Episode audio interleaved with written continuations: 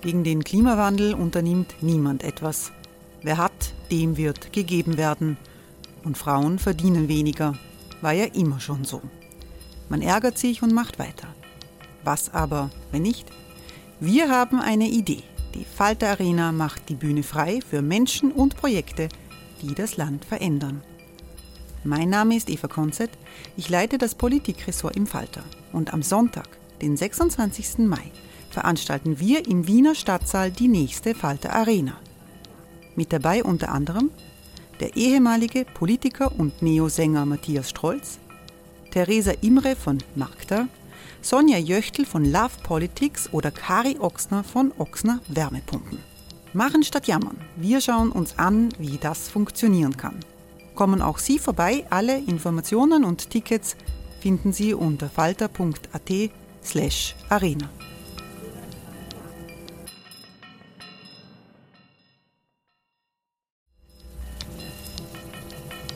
Falter-Podcasts werden durch Werbung unterstützt.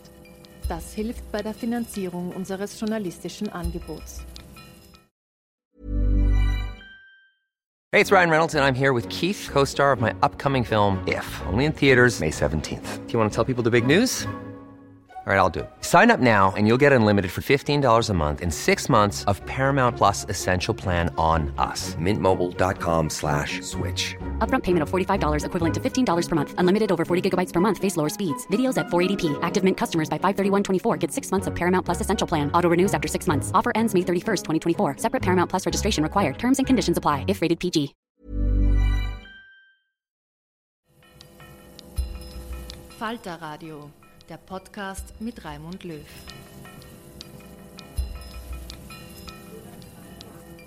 Sehr herzlich willkommen im Falter. Wir nehmen heute die Turbulenzen der europäischen Sozialdemokratie unter die Lupe.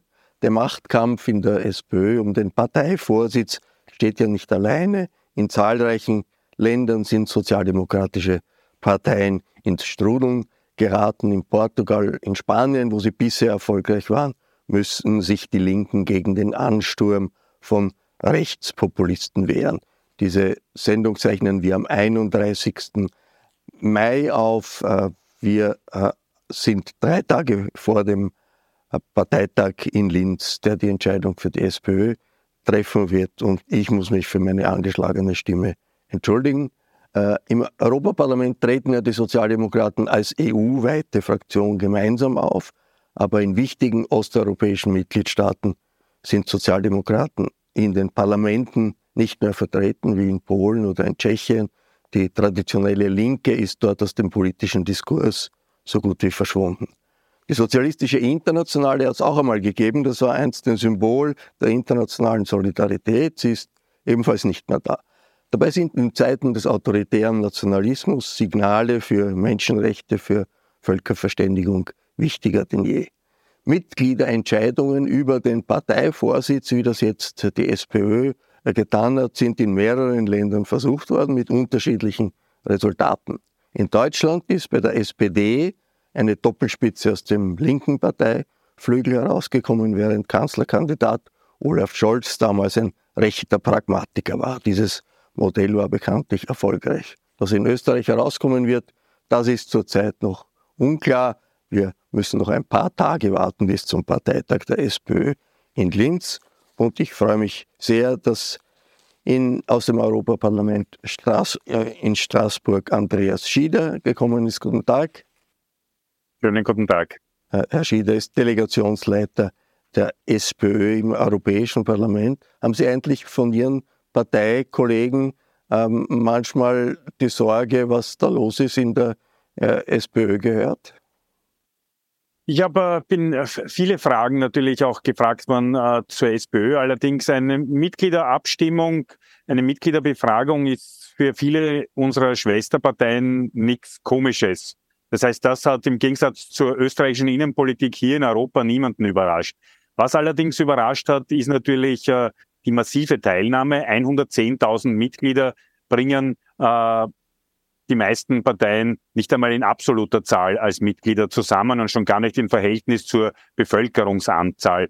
Äh, man müsste das, wenn man es umrechnen würde auf Deutschland, würde das heißen, die SPD bräuchte über eine Million Teilnehmer bei einer Mitgliederbefragung. Das heißt, es wird hier auch wahrgenommen als, als starkes Zeichen einer starken Mitgliederpartei, die die Menschen interessiert. Aber natürlich, politische Stabilität, nämlich die klare Entscheidung dann auch, wer führt eine Partei an und wo geht die Reise genau hin. Äh, auf dieses Ergebnis wird gewartet und es werden auch einige äh, sich bei unserem Parteitag äh, zuschalten oder sogar nach Linz kommen, um, um dabei zu sein. Sie sind Parteitagsdelegierter in Linz, richtig? Ja, ja, ich bin auch Delegierter und werde natürlich auch dort sein. Und Sie werden auch abstimmen. Wissen Sie schon, für wen Sie stimmen werden? Ich äh, habe eine klare Tendenz in, in meinen Überlegungen, aber erstens einmal äh, halte ich mich mit öffentlichen Erklärungen für wenig Stimmen insofern zurück, weil wir im Europaparlament, wir als Delegation auch beschlossen haben, uns ist unsere Arbeit im Europaparlament äh, äh, so wichtig äh, und dass keine Abstimmung über eine europapolitische Frage, sondern über einen Parteivorsitz ist, kann das jeder der fünf Abgeordneten so entscheiden, wie er oder sie äh, auch will. Und letztlich dient ein Parteitag und die reden ja auch dazu, dass man sich dort noch einmal ein Gesamtbild äh, macht über jeden der einzelnen Kandidaten, äh, welches Team, welche Ansagen, welche Themen werden in den Mittelpunkt gestellt. Und ich gehe mal davon aus, dass viele äh, der Delegierten erst dort ihre Entscheidung treffen werden. Und so halte ich es für mich auch. Aber Sie wissen schon, ob Sie eher Doskozil oder eher Babler sind. Äh, ich weiß, äh, vieles, wofür ich eher bin, aber wie gesagt, ich möchte mir noch die Reden am Parteitag auch anhören, um dann einfach äh, am Weg zur Wahlzelle meine Entscheidung auch äh, zu treffen. Denn ich denke mal, auch wenn man weiß, äh, wo man hintentiert und äh, äh, was einem an wem besser oder schlechter gefällt, äh, ist es trotzdem auch gut, wenn nicht jeder sich zu jedem Detail deklariert, sondern es auch äh, Stimmen in der SPÖ gibt, die am Schluss dann nach der Entscheidung auch wieder für das Zusammenrücken, für das Brückenbauen äh, eintreten können. Und äh, das, äh, glaube ich, ist eine, eine Aufgabe, an der wir alle auch arbeiten müssen. Äh, und, und so gesehen sehe ich dem Parteitag mit Spannung entgegen. Allerdings äh, viel lieber wäre es mal gewesen, man hätte sich überhaupt diese Spannung erspart und die SPÖ wäre nicht in diese doch äh, aus, aus Parteisicht mittlere Krise geschlittert. Ebenfalls gekommen ist hier im Studio äh, Robert Miesig. Hallo. Hallo. Hallo. Robert Miesig ist Journalist, Buchautor und er hat sich deklariert für Andreas Babler in dieser äh, Diskussion in äh, der SPÖ. Ich begrüße sehr herzlich Siglinde Rosenberger. Guten Tag. Frau Rosenberger ist Politikwissenschaftlerin, hat geforscht zur Migration, Integration und deren Auswirkungen auf die österreichische Innenpolitik. Und ich freue mich sehr, dass vom Falter meine Kollegin Nina Horacek gekommen ist. Hallo. Hallo. Nina Horacek ist Chefreporterin des Falters. Sie verfolgt politische Trends in Osteuropa in einem Kooperationsprojekt mit Kolleginnen und Kollegen aus Polen, Ungarn und anderen Staaten. Äh, das Thema des Tages, äh, wenige Tage vor dem Parteitag, ist ein Video mit Andreas Babler bekannt geworden, wo er sich total negativ zur Europäischen Union äußert. Eigentlich sagt er, lehnt die Europäische Union ab. Wie angeschlagen geht ein Kandidat um die Parteiführung Nina Horacek äh, in die Auseinandersetzung mit einer solchen äh, Stellungnahme? Ich tue mir ein bisschen schwer, das einzuschätzen, wie weit das jetzt die ähm, Entscheidungen der Delegierten beeinflussen wird. Ähm, ich habe mir das gestern angehört, das war recht harte Worte von Andreas Babler. Mich hat das jetzt nicht so extrem überrascht, weil die, also sehr viele in der sozialistischen Jugend waren vor 1995 gegen den EU-Beitritt Österreichs. Also das ist schon länger her. Ja, ja, also das Video ist nicht länger, also das ist von 2020. Ja, ja, aber ich habe das so verstanden, dass er da erzählt, wie seine Position war. So hätte ich das jetzt interpretiert, dieses Video. Ähm, also EU-Skepsis gab es und gibt es auch ähm, in der Linken. Also auch diese Kritik, dass die EU eben keine Sozialunion ist. Ja, der Babler hat auch in seinen Interviews ähm, auch schon vor der Kandidatur das angesprochen, dass er nicht für einen EU-Austritt ist, aber für einen Umbau der EU hin Richtung Sozialunion. Andreas Schieder, ist das, was, was Babler ja gesagt hat, nicht mehr als äh, die Forderung, man muss die EU umbauen oder sozialer machen. Das ist doch eine grundsätzliche Ablehnung der Europäischen Union. Wenn er sagt, das ist ein Kriegsprojekt, schlimmer als die NATO und, und, und neoliberal. Aber ich glaube, das hast du mich falsch verstanden. Ich sage nicht, dass das jetzt okay ist, was er gesagt hat, sondern ich habe es, also ich habe mir dieses Video angeschaut, ich habe so verstanden, dass er erklärt, wie er damals gedacht hat, aber vielleicht habe ich es auch falsch verstanden, bin mir nicht ganz sicher. Ähm, Wir haben ihn ja öfters gefragt, auch, und ob er jetzt für einen EU-Austritt ist, hat er gesagt, nein. Ich meine, was sind so das, das, ist, das ist schon, schon immerhin, immerhin klar. Also der ist nicht für den EU-Austritt, aber er lehnt die Europäische Union offenbar ab. Das, diese äh, Ausschnitte sind ja von vor drei Jahren. Das ist nicht aus der Zeit, äh, der, der User-Zeit des Andreas Babler. Ich meine, disqualifiziert so etwas nicht einen äh, äh, Politiker als, als Parteichef und möglichen Kanzlerkandidat, Andreas Schieder? Ja, ich, ich habe äh, nur diesen Twitter-Videoausschnitt äh, äh, kurz gesehen und der lässt einem natürlich schwer interpretieren, ist es äh, eine Erklärung über eine, eine, eine Haltung und eine Aussage von früher. Es ist ja quasi, es fehlt mir der Anfang und der Ende dieses Statements, womit man ja das dann genauer einschätzen kann. Aber eins ist klar und äh, äh das gilt meiner Meinung nach generell für die SPÖ dass nämlich äh, die Europäische Union ein ganz, ganz wichtiges, ein zentrales und historisch einmaliges Projekt ist, das viel Gutes für diesen Kontinent gebracht hat. Letztlich auch die Antwort ist auf äh, äh die Zerstörung des Zweiten Weltkriegs. Aber bei allem Guten, das die Europäische Union gebracht hat, ist sie natürlich nicht perfekt. Und gerade für uns als Sozialdemokraten ist in der Europäischen Union oder vielleicht sogar vielmehr die Europäische Union eines der Plattformen, wo man kämpfen muss für mehr soziale Gerechtigkeit, für einen, eine fairere Verteilung von, von Vermögen, von politischem Einfluss, äh, wo die Antworten auch auf die Klimakrise äh, entschieden werden müssen und dass ein Binnenmarkt und die reine Binnenmarktlogik nicht ausreicht für die Europäische Union, sondern dass die soziale Dimension nicht nur eine Ergänzung dieser Binnenmarktlogik ist, sondern eigentlich für uns Sozialdemokraten der Hauptgrund für die Mitgliedschaft der, der Europäischen äh, bei der Europäischen Union. Und äh, in dem Sinne gibt's immer was zu kritisieren. Und ich kenne von beiden Kandidaten Kritikpunkte an der Europäischen Union, aber in meinen Gesprächen mit beiden Kandidaten über die letzten Jahre, jetzt gar nicht nur äh, im, im Zuge dieser SPÖ-internen Wahlauseinandersetzung, haben sich eigentlich beide äh, positiv über die Europäische Union äh, geäußert, über die grundsätzliche Mitgliedschaft, aber natürlich viele Punkte, die äh, aus den unterschiedlichen Sichtweisen äh, zu verbessern sind. Aber eins muss jedem klar sein, egal in welchem Flügel man sich selbst politisch verortet, ist, die wirklichen Probleme der Zeit, die Übermacht der digitalen Konzerne, die immer weiter aufgehende äh, äh, Schere zwischen Arm und Reich, zwischen Vermögenden und Nichtshabenden, die Klimafrage, äh, die Datenschutzfrage, die Rechtsfrage, weil ja der europäische, äh, in Europa der Rechtsradikalismus oft am Vormarsch ist, aber weltweit ja auch der Nationalismus immer mehr äh, gestärkt wird. Und da ein Ort des Rechtsstaats und der Demokratie zu sein, dass das Fragen sind, die nicht im kleinen Österreich allein entschieden werden können, auch nicht im großen Deutschland allein entschieden werden können, sondern nur innerhalb und gemeinsam in der Europäischen Union. Und hier im Europäischen Parlament, ich bin schon am Schluss, ist das natürlich dann ein politischer Kampf, weil auch hier die Mehrheiten nicht eindeutig progressiv sind, sondern natürlich auch die Europäische Volkspartei, die europäischen Liberalen mitunter andere Ansichten haben als wir Sozialdemokraten. Jetzt, äh, Robert Miesig, unterschätzt man das nicht, diese äh, Äußerung des Andreas Babler, das klingt mir doch nach Linksnationalismus eigentlich. Zu sagen, der, dass die Idee, dass er die EU ein Friedensprojekt ist, das wird einfach zur Seite äh, gewischt von dem Andreas Babler. Kann es sein, dass man da äh, eine Retro-User-Version des Denkens des Babler gehabt hat, die einfach in einem ungeschützten Augenblick gesagt hat?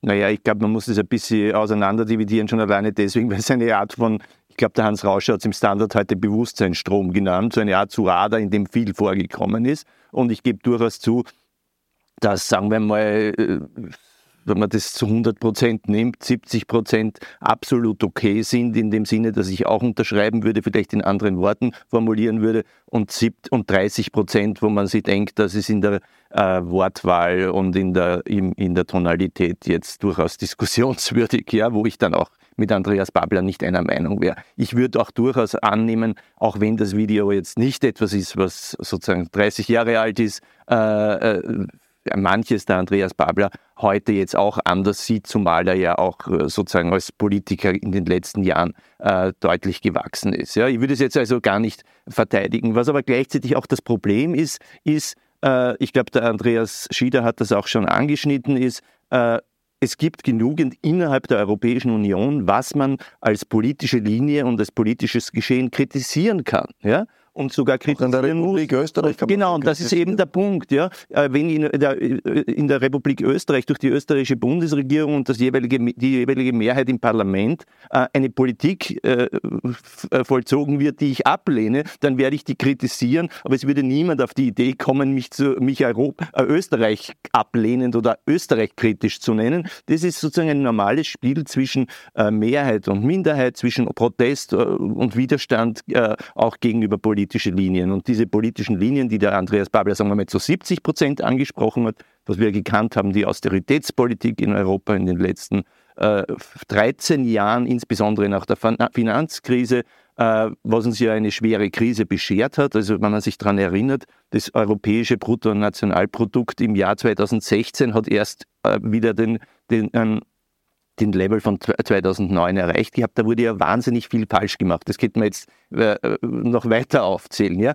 Das zu kritisieren ist absolut notwendig und ist auch übrigens eigentlich im Mainstream der meisten europäischen Sozialdemokratien. Ich erinnere mich im Jahr 2016, wie Christian Kern in der, als damals noch Bundeskanzler in der FAZ einen großen einseitigen Essay geschrieben hat. Also einseitig im Sinne eine ganze Seite, nicht im Sinne von Schlagseite, äh, einen einseitigen Essay geschrieben hat, glaube ich, mit dem Titel Europa muss gerechter werden, sind ganz wesentliche Punkte von dem, was auch Babel heute in seinen Worten formuliert hat, da auch drinnen gewesen. Jetzt, äh, Frau Rosenberg, inwiefern ist das nicht wirklich ein allgemeines Problem bei vielen linken Parteien in Europa, dass man nicht akzeptieren wird, dass große Entscheidungen auf europäischer Ebene zu lösen sind und anzugehen sind und sich dann zurückzieht auf die heile Welt des Nationalstaates, die man gut kennt und äh, gegen das europäische Projekt dann äh, vor allem polemisiert weil das populär ist und dann ist das eigentlich ein Reflex, der bei Rechtspopulisten und, und Linken durchaus ähnlich ist, oder? Mhm.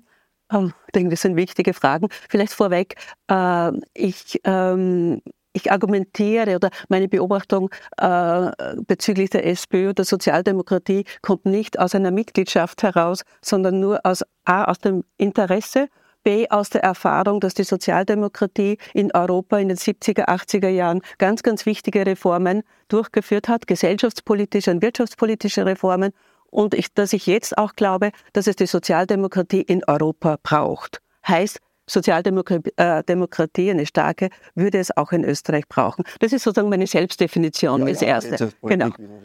genau. Also in dieser ähm, die ähm, was schon auffällig war in den Diskussionen der letzten Wochen, Monate, dass die Europäische Union eigentlich keine Rolle gespielt hat in der Auseinandersetzung zwischen äh, also Randy Wagner, Doskozil und Babler. Und jetzt sozusagen kommt etwas, kommt ein Video, was ich sagen muss, dass ich, ich habe nur darüber gelesen, ich habe es mir selber nicht angeschaut, wo wir plötzlich auch in Bezug auf die Sozialdemokratie äh, sprechen oder vielleicht schon dankbar sind, dass es nicht um einen Austritt aus der EU geht, sondern nur um ein Reformprojekt, um eine Kritik äh, daran, was mich schon eigentlich sehr, sehr überrascht. Und ich denke nicht, dass das per se sozialdemokratisch ist. Äh, mir kommt eher vor, dass sozusagen dieses Video, was jetzt kommt, was sich an die Mitglieder wendet, irgendwie auch einen starken Nationalismus zeigt. Ja? Wobei man eigentlich von der äh, sozialdemokratischen Linken erwarten würde, eine Positionierung in Richtung eines starken Staates. Ein starker Staat für soziale Gerechtigkeit oder auch für diese Punkte, die der Herr Schieder angesprochen hat, dass, dass wir eigentlich kaum mehr Themen haben, die nationalstaatlich lösbar sind, Klima etc. Das heißt, wir brauchen die Europäische Union.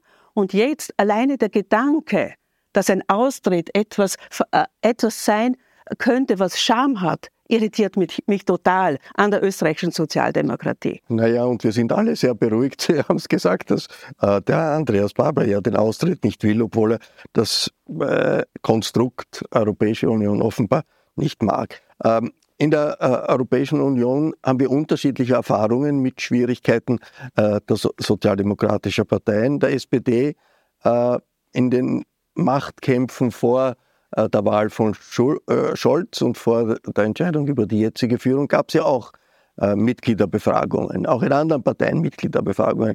Äh, Andreas Schieder, was ist damals anders gelaufen als in Österreich? Wird, wird ja nicht nur die große Prozentzahl der Beteiligungen gewesen sein, das wäre ja ein positives Zeichen, sondern es ist schon das Gefühl, dass eigentlich hier in Österreich Orientierungslosigkeit dominiert, Chaos dominiert und man irgendwie nur hofft, dass das bald zu Ende ist, was nicht ein Beweis dafür ist, dass das ein sehr, eine sehr positive Erfahrung ist, oder?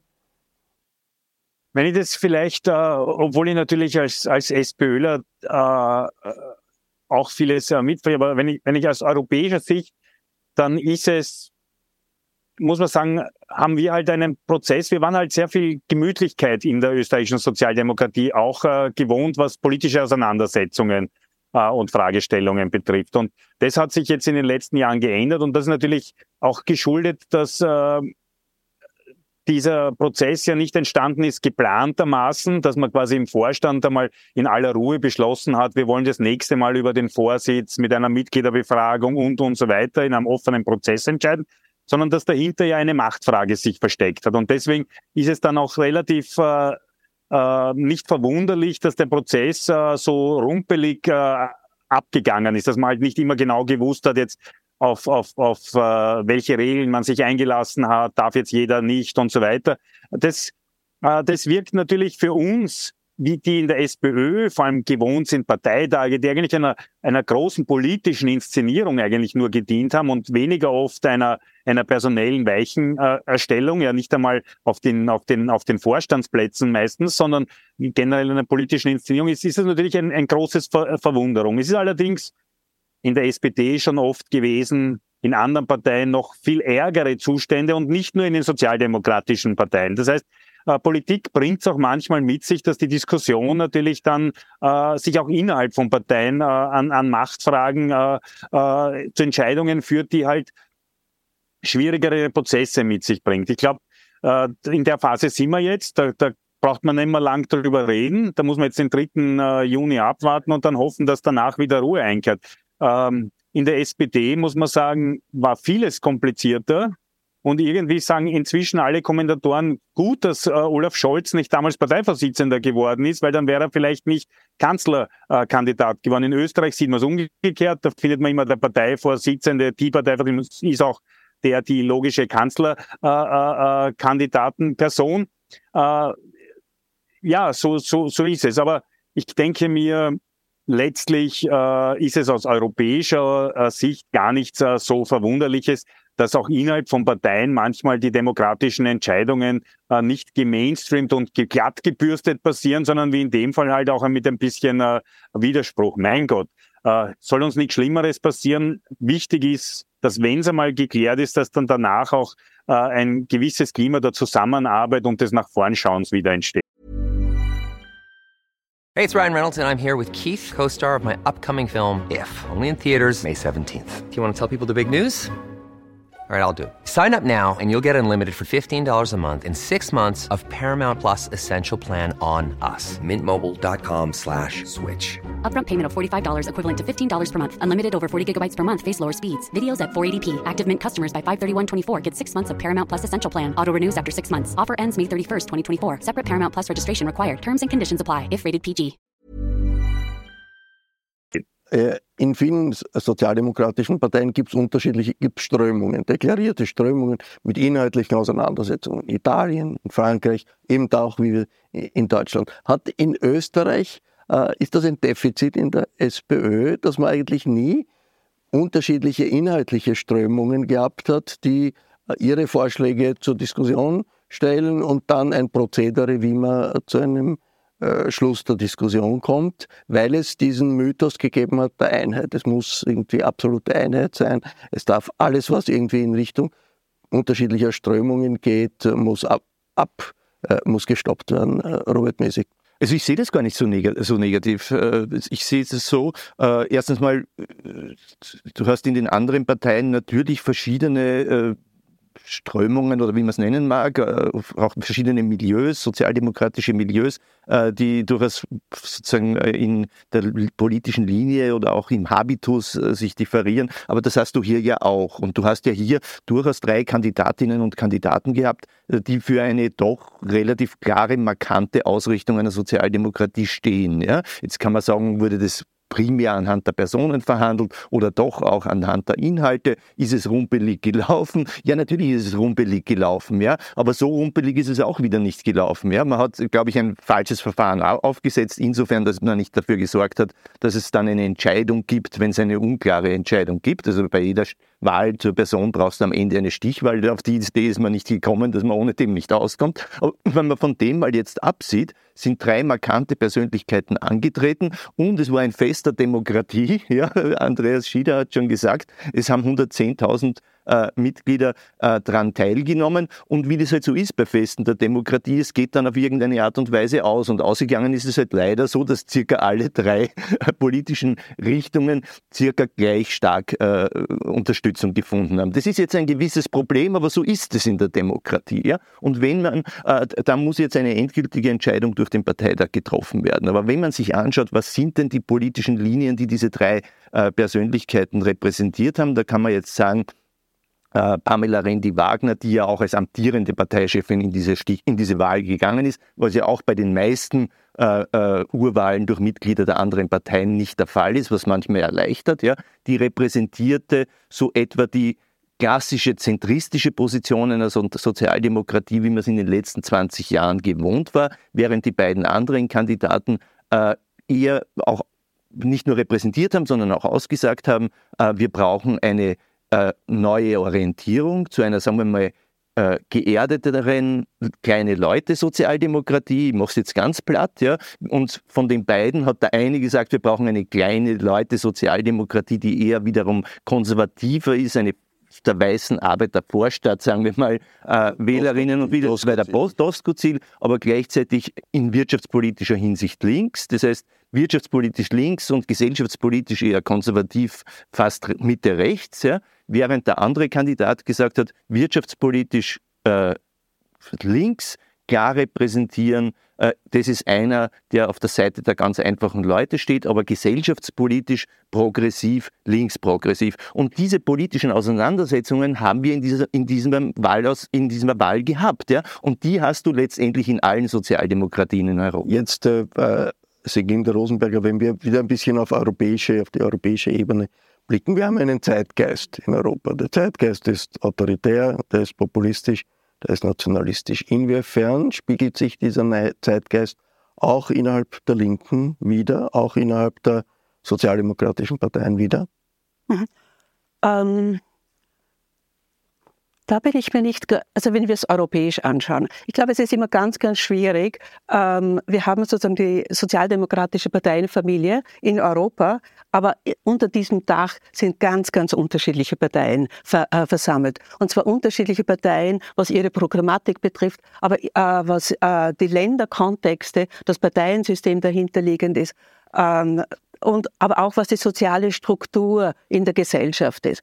Und von daher ist, glaube ich, schwierig zu sagen, äh, die Sozialdemokratie, äh, wie, wie, entwickelt sich die Sozialdemokratie in Europa und wohin geht sie, äh, welchen Zeitgeist treibt sie, äh, treibt sie an. Ich denke, was sicherlich eindeutig ist, jede Sozialdemokratie muss ihre Wahlen nationalstaatlich, mitgliedstaatlich gewinnen. Äh, was ähm, der, der, wesentliche Unterschied ist, ob ich jetzt sozialdemokratische Parteien habe, die 20 Prozent Parteien sind und äh, möglicherweise noch eine linke Partei äh, zur Seite haben und ein sehr, sehr fragmentiertes Parteiensystem. Das traf bislang für die österreichische Sozialdemokratie nicht zu. Das heißt, die Sozialdemokratie war Mitte und sie hat sozusagen ihre Themen, das was Sie auch ausgeführt haben, ihre Programmatik, ihr Personal an der Mitte ausgerichtet. Und jetzt sozusagen äh, relativ überraschend, würde ich sagen, überlegt die Sozialdemokratie, die eine 40 Prozent, 50 Prozent Partei war, die eine Catch-all-Party war, eine Volkspartei in dem Sinne, eine linke Partei unter Umständen oder eine Mitte-konservativ oder Mitte-links-Partei zu werden. Das ist eine neue Situation, heißt aber auch, dass sie sich zunehmend orientiert an 20, 25 Prozent. Das muss klar sein. Da wird noch für andere Parteien auch äh, Raum sein. Äh, wenn sie eine linke, linke Partei wird, dann glaube ich, ähm, was es ist, wahrscheinlich, dass ökonomisch, äh, also in ökonomischer Hinsicht wird die Partei linker, das heißt progressiver, das heißt weniger konsensfähig für, Regierungsbeteiligungen sein. Äh, sie wird wahrscheinlich von einer kleinen Gruppe, vielleicht 20 Prozent, dafür Unterstützung kriegen. Äh, und ich glaube, das große Gefahrenpotenzial äh, ist für sozialdemokratische Parteien in Europa, wenn sie sich an, an Links- und Arbeiter, Arbeiterinnen orientieren, dass es diese Gruppe kaum mehr gibt. Und wenn es sie gibt, dann haben sie kein Wahlrecht. Ja, weil sie und, migrantisch sind. Und genau. Die und darüber wurde überhaupt nicht diskutiert in Österreich in der letzten Zeit. Ja? Äh, in Wien hat äh, mehr als 60 Prozent des Reinigungspersonals der Menschen im Baugewerbe kein Wahlrecht. Das heißt, die Arbeiter, Arbeiterinnen sind äh, sozusagen sind nicht Teil des Demos, und dann ist die Frage, wie viel sozusagen bleibt noch von Menschen, die sich als Arbeiter und Arbeiterinnen identifizieren. Das ist in Österreich ganz besonders, in anderen Ländern aber auch. Äh, und, und ein Stück weit, denke ich, ist sozusagen der Zeitgeist, der linke Zeitgeist, der hier aufgegriffen wird, ist möglicherweise eine Situation, wo die Partei, also wo sozialdemokratische Parteien noch stärker aus Regierungsbeteiligungen herausfallen. Jetzt, äh, Nina Horacek, wenn wir nach Osteuropa schauen, sind die sozialdemokratischen Parteien geschwächt oder ganz verschwunden. Mhm. Also Tschechien unglaublich, immer eine starke Linke, Polen, äh, Ungarn geschwächt äh, in, der, in der totalen Minderheitsposition. Warum äh, sind diese äh, Parteien so geschwächt? Was hat sie zum Verschwinden gebracht? Ist das der autoritäre Zeitgeist dem, dem, oder, oder eigene Unzulänglichkeiten? Ich glaube, das ist nicht entweder oder, sondern teilweise auch sowohl als auch. Also Ungarn ist das Beispiel, wo die Sozialdemokratie auch aus eigenen Fehlern ähm, sehr verloren hat und dann aber nicht mehr in die Höhe gekommen ist, weil dann schon Viktor Orban an den Schalthebeln saß und ähm, sofort mal die Medien ähm, auf Staatslinie gebracht hat, also vor allem gerade den Rundfunk, der von öffentlich-rechtlich zum Staatsfunk wurde. Ähm, in Polen hat man das gleiche Problem im Medienbereich. Also es kommen auch viele nicht mehr durch, sozusagen. Also ähm, ich glaube, das, sozusagen, das kann man jetzt mit Österreich nicht vergleichen, sondern da sind wir weit, weit entfernt. Also das Problem haben wir Gott sei Dank nicht. Aber das ist sicher auch ein wichtiger Grund gewesen. Auf, auf europäischer Ebene, Andreas Schieder, gibt es ja, äh, so hat man den Eindruck, gibt es unterschiedliche Blocks von sozialdemokratischen Parteien. Die sozialdemokratischen Parteien in den Südstaaten, Spanien jetzt sehr umkämpft, Portugal, wo die so Sozialdemokraten an der Regierung äh, sind, aber man weiß nicht, wie lange das noch so sein wird. In Spanien, im Norden, in den sk skandinavischen Staaten eigentlich nach wie vor ein Wechselspiel zwischen Sozialdemokraten und, und, und Konservativen plus die Rechtspopulisten, aber die Sozialdemokratischen in der Opposition oder sei es wie in Dänemark in der Regierung äh, spielen eine Rolle und Deutschland ähnlich. Wie wirken sich diese unterschiedlichen Strömungen aus in der europäischen Sozialdemokratie, in der praktischen Politik im, in der Europäischen Union? Ja, natürlich ist es so, dass hier im, im Europäischen Parlament äh, innerhalb der Fraktion die Meinungsfindung noch einmal eine Spur äh, komplizierter ist als, äh, als Clubobmann im österreichischen Parlament. Aber ich kann Ihnen nur sagen, beides probiert. Auch im österreichischen Parlament ist nicht immer automatisch so, dass alle SPÖ-Abgeordneten äh, einer Meinung äh, sind, sondern auch dort gibt es äh, heftige Diskussionen. Und letztlich sind ja Diskussion, Diskussionen ja auch das, äh, äh, was politische Positionen am Ende nicht nur schärft, sondern auch durchsetzungsfähig macht. Hier ist natürlich der Range etwas breiter. Aber ich glaube, was, was sich zeigt, ist überall, dass die Fragmentierung der politischen Parteienlandschaften in den einzelnen Ländern größer geworden ist. Und das führt dazu, dass am Ende des Tages äh, die klassischen Volksparteien, weder Sozialdemokraten noch äh, Konservative, äh, absolute Mehrheiten erringen können, sondern angewiesen sind auf Koalitionen. Und Koalitionen haben erstens den Nachteil, dass natürlich die eigene Position nicht mehr so klar rauskommt, aber dass man auch äh, den Koalitionspartner halt, der auch überleben muss. Und jetzt zum Beispiel bei den spanischen Regionalwahlen, es war, dass diese Koalitionsparteien der spanischen Sozialisten massiv verloren haben und damit dann Regierungsmehrheiten instabil geworden äh, sind. Zweitens eben, was auch viel stärker gibt, ein Kommen und Gehen von Parteien von kleineren äh, Parteien. Das beobachten ja wir in Österreich äh, auch viele Phänomene von der Bierpartei angefangen bis, bis zu anderen. Auch das kommt bei uns langsam an. Äh, aber was ich auch auf der anderen Seite sehe, und das ist das die größere Gefahr, wenn ich das noch kurz sagen darf, ist, dass die Europäische Volkspartei oder die einzelnen Schwesterparteien der ÖVP und auch die ÖVP immer mehr von diesem politischen Nachkriegskonsens abrücken. Nämlich, sagen wir nur zum Beispiel das Thema Green Deal. Es wird hier in Europa von der Kommissionspräsidentin, die selbst aus der CDU kommt, äh, gemeinsam mit vielen anderen, mit Franz Timmermans, dem Sozialdemokraten, der European Green Deal vorbereitet. Ein ganz riesiges Maßnahmenpaket, um in den nächsten Jahrzehnten auf diese Herausforderung Klimawandel möglichst gut zu antworten. Und die einzelnen Volksparteien rücken schrittweise von diesem Thema ab, negieren die Zukunftsherausforderung, Rechtsstaatlichkeit. Ich meine, wie lange hat man Viktor Orban geduldet in der Europäischen Volkspartei? Wie lange hält man zum Beispiel Alexander Vucic die Stange? Äh, bei dem, was der dort aufführt, der den Balkan jetzt wieder droht, in einen neuen Bürgerkrieg überhaupt zu stützen und gleichzeitig ist er mostly welcome auch äh, bei der Europäischen äh, Volkspartei äh, äh, und auch in Polen äh, nicht wirklich starke Antworten. Und das alles wird jetzt noch getoppt, indem eigentlich die europäischen Volksparteien in keinem der Mitgliedstaaten zurückschrecken, mit rechtsradikalen Neofaschisten und Ähnlichen zu koalieren. In Schweden, in Schweden in Italien, wo sie schon des Längeren aufgegangen sind, aber jetzt auch gemeinsame Sache mit Melone machen, in Spanien, äh, wo Regierung, wo Koalitionen mit der Vox äh, äh, kommen. Und in Österreich haben wir es auch schon zweimal erlebt. Das heißt, das ist die wirklich große Gefahr. Weil wenn die Konservativen mit den Rechtsaußen in allen Regierungsämtern in Europa sind, dann können wir die europäische Demokratie auch im Europäischen Parlament nicht mehr schützen vor diesem negativen Einfluss, äh, von unzähligen Rechtsaußen-Regierungschefs. Und das bedeutet doch, dass für die Zukunft der politischen Entwicklung in Europa, auch in Österreich, es ganz entscheidend ist, wie sich die bürgerliche Mitte entwickelt, dass die bürgerliche Mitte nicht mit Rechtsaußen, Rechtspopulisten zusammenarbeitet. Jetzt zurückzukommen auf die österreichische Diskussion.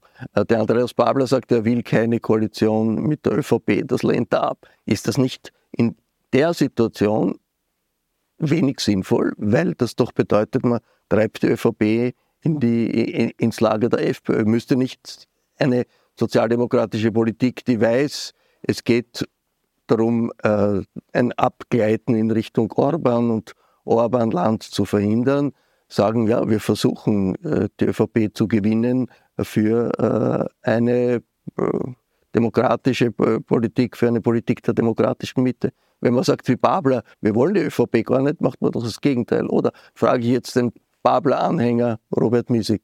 Ja, klar, also Sie haben vollkommen recht. Ich meine, äh, ich tue mir da nicht schwer darauf zu antworten. Erstens mal hat auch der andere Kandidat, nämlich Hans-Peter Doskozil, äh, gesagt, er will eine Ampel und eine Koalition mit der FPÖ und mit der ÖVP ausgeschlossen. Und das Gleiche hat Andreas Babler gemacht. Und ich halte das für das, was äh, Michael Häupl mal genannt hat, die fokussierte Unintelligenz in Wahlkämpfen. Ja? Jetzt will jeder sozusagen der Supersozialdemokrat sein, um die sozialdemokratischen Mitglieder und Delegierten zu gewinnen. Und dazu gehört halt auch, auch, dass man das böse zur ÖVP ist, äh, die, äh, auf, auf die äh, viele Sozialdemokraten aus guten Gründen, insbesondere nach den letzten Jahren und dem der scharfen Rechtskurs der ÖVP unter Sebastian Kurz bessern. Aber natürlich haben Sie völlig recht. Das Zentrale muss es erstes sein, als Sozialdemokratie zunächst mal so gut dazustehen, um bei den Wahlen strategische Mehrheiten zu gewinnen und dann koalitionsfähig auch mit einer ÖVP zu sein, die hoffentlich dann äh, eine andere Linie fährt als die jetzige oder die der letzten Jahre.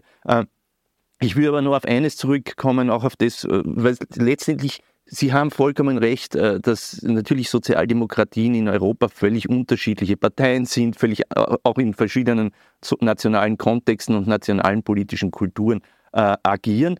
Aber letztendlich gibt es doch so ganz klare gemeinsame Herausforderungen. Und das hat man schon beim Andreas Schieder auch schon gesehen. Und ich würde es, glaube ich, auf ein, auf ein zentrale Triangel äh, zusammenfassen. Eine Sozialdemokratie oder überhaupt eine demokratische Linkspartei, die äh, erfolgreich sein will, muss heutzutage sein äh, Anwalt der Schwächsten in einer Gesellschaft, äh, Fürsprecher der ganz normalen, einfachen Leute, aber auch insbesondere auch, und das gehört auch zur historischen, äh, auch historischen Aufgabe einer Sozialdemokratie, Bollwerk für Demokratie, Modernis, Modernität und Liberalität. Ja? Und die Frage ist, vor der alle Sozialdemokratien stehen, wie sie die Balance zwischen diesen Hervor äh, Herausforderungen hinkriegen. Und da haben schon viele, ich glaube, das ist das ist natürlich auch der Hintergrund dieser Babler-Linie, aber auch der Doskozil-Linie, aber auch dessen, was andere Sozialdemokratien für sich diskutieren und auch entschieden haben, äh, es ist vielen klar geworden, dass man einen Vertrauensverlust bei den ganz normalen, einfachen Leuten hatte. Ja? Und das heißt jetzt nicht nur die proletarischen und Arbeiterklassenschichten,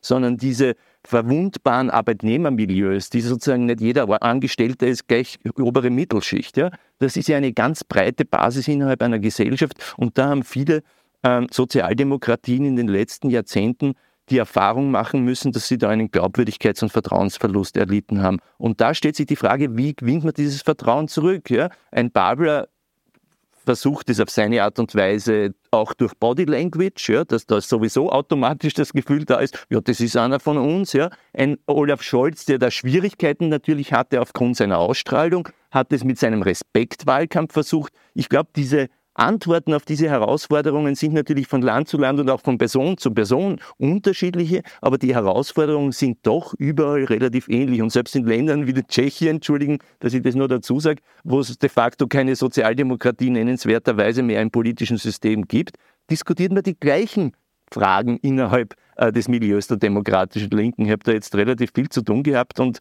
äh, das, was man da in Europa oder in Westeuropa und in den westeuropäischen erfolgreichen Sozialdemokratien diskutiert, wird dort genauso diskutiert. Äh, Frau Rosenberger, Sie haben erwähnt die Migrationspolitik und, und die Integrationspolitik und das äh, Ausgrenzen eines großen Teils der Arbeiterklasse durch fehlende ähm, Staatsbürgerschaft und durch fehlende Integration ins politische System, äh, das steht ja über all dem, also auch der, über der Auseinandersetzung rechts-links. Ist eine sozialdemokratische Politik, äh, kann, die, die, die, ist überhaupt eine sozialdemokratische Politik, die erfolgreich sein kann? Möglich. Denn, denn das Gefühl ist, okay, das wird, das ist immer ein Hin und Her und im Wesentlichen versuchen die Sozialdemokraten, äh, sich um die Sache herum zu, um die Sache herumzureden, sich nicht festzulegen. Ja, das Thema, das was Sie ansprechen, ist, wie sich Sozialdemokratie in Bezug auf Zuwanderung und zugewanderte Menschen positioniert. Ähm, die, also da sehen wir, dass sich alle europäischen Sozialdemokratien schwer tun, ja, je nachdem, ob sie Opposition oder, oder in Regierungsverantwortung sind, dort noch ein Stück weit sich anders verhalten.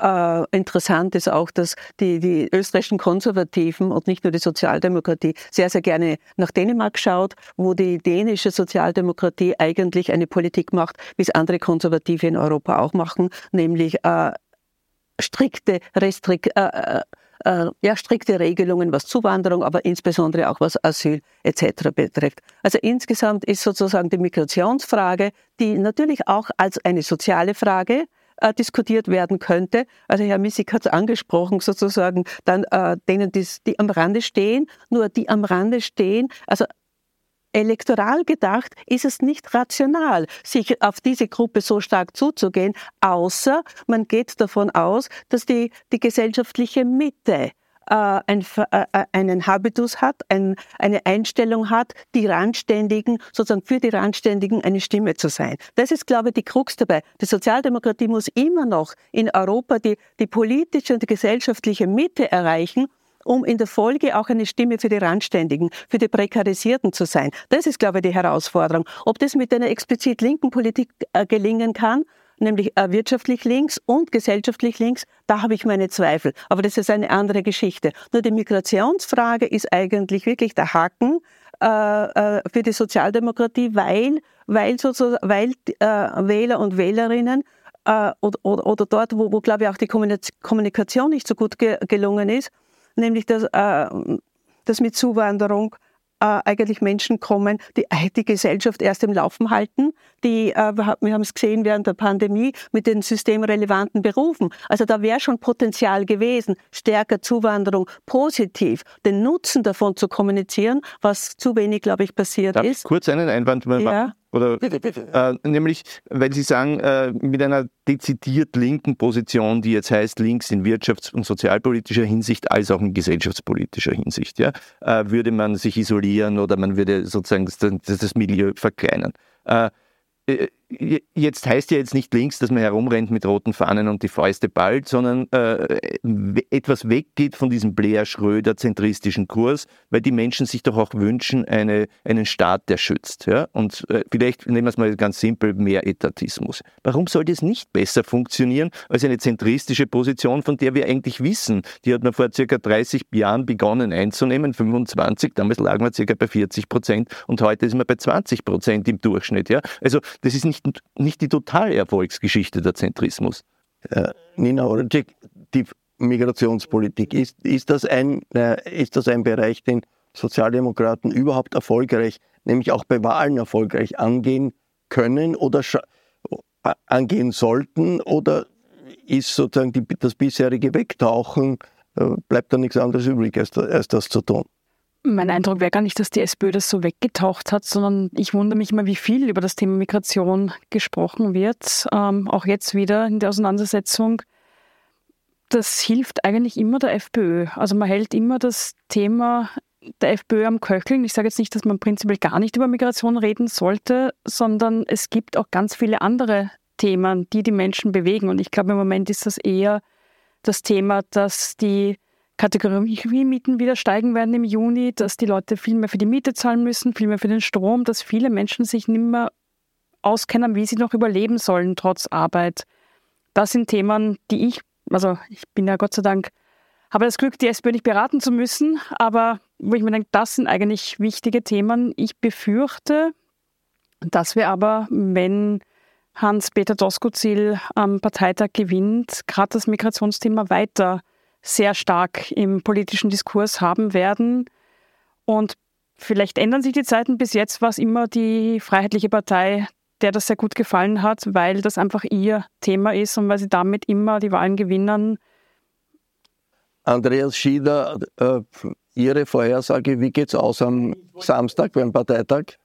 Ja, auch, auch das sage ich Ihnen noch gerne. Aber ich wollte noch eins sagen, nämlich äh, Dänemark und ich, ich sehe viele Kritikpunkte an, an der dänischen Sozialdemokratie und, und ihrer äh, äh, Parteichefin, äh, unter anderem auch mangelnde pro-europäische Einstellung. Aber äh, was man nicht vergessen soll bei all dem, was jetzt der Konservative sich äh, in Dänemark anschauen, dort wird ganz bewusst in Brennpunktvierteln investiert gemeinwirtschaftlich. Das ist schon auch das System starker Staat und äh, würde äh, die ÖVP einmal das mitnehmen und dann auch akzeptieren, dass man äh, in jenen Vierteln äh, in sozialen Wohnbau, in äh, gemeinschaftliche Einrichtungen und so weiter auch massiv investieren muss, auch wenn es den sogenannten Ausländern zugute kommt, dann hätten wir schon ein ordentliches Stück weit äh, an, an geistiger Weiterentwicklung auch für die ÖVP-Minister geschafft. Weil bis jetzt quasi alles, was ich da erlebe, ist ja quasi ja kein Groschen für, für diese Leute und für die Integration, sondern nur durch Zwang äh, wird sich das Problem lösen. Aber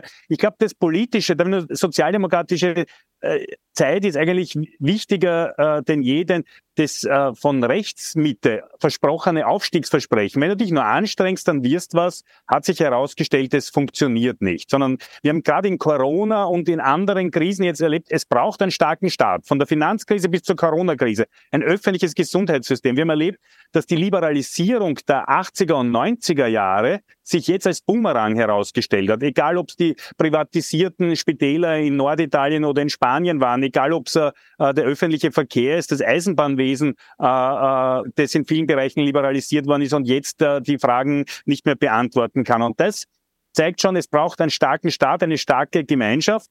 Und letztlich, Sozialdemokratie muss irgendwie schaffen, die Zukunftsängste der Leute, die es gibt, die ist auch berechtigterweise, was wird, wieder mal positiv zu, zu beantworten. Und äh, äh, was wird jetzt da am, Sonnt am Samstag wird, sagen, wir, sagen wir so, was wird die groß, größte Schwierigkeit am Parteitag am Samstag in Linz?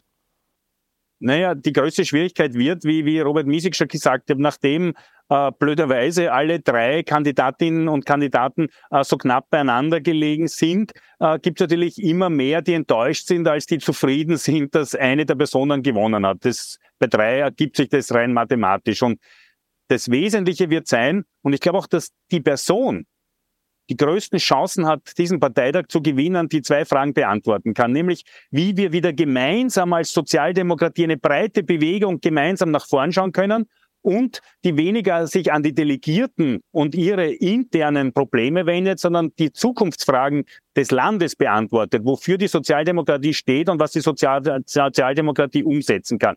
Die Unterschiede, muss man auch jetzt ehrlicherweise sagen, sind zwischen beiden nicht so groß, wie sie sich jetzt in den letzten Wochen natürlich dargestellt haben.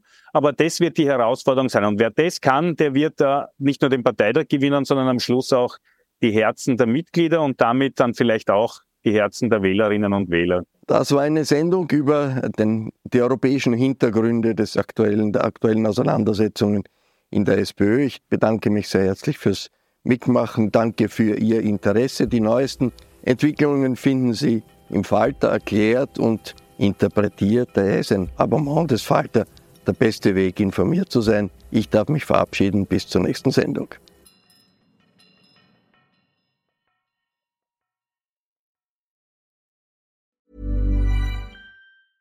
Acast anbefaler.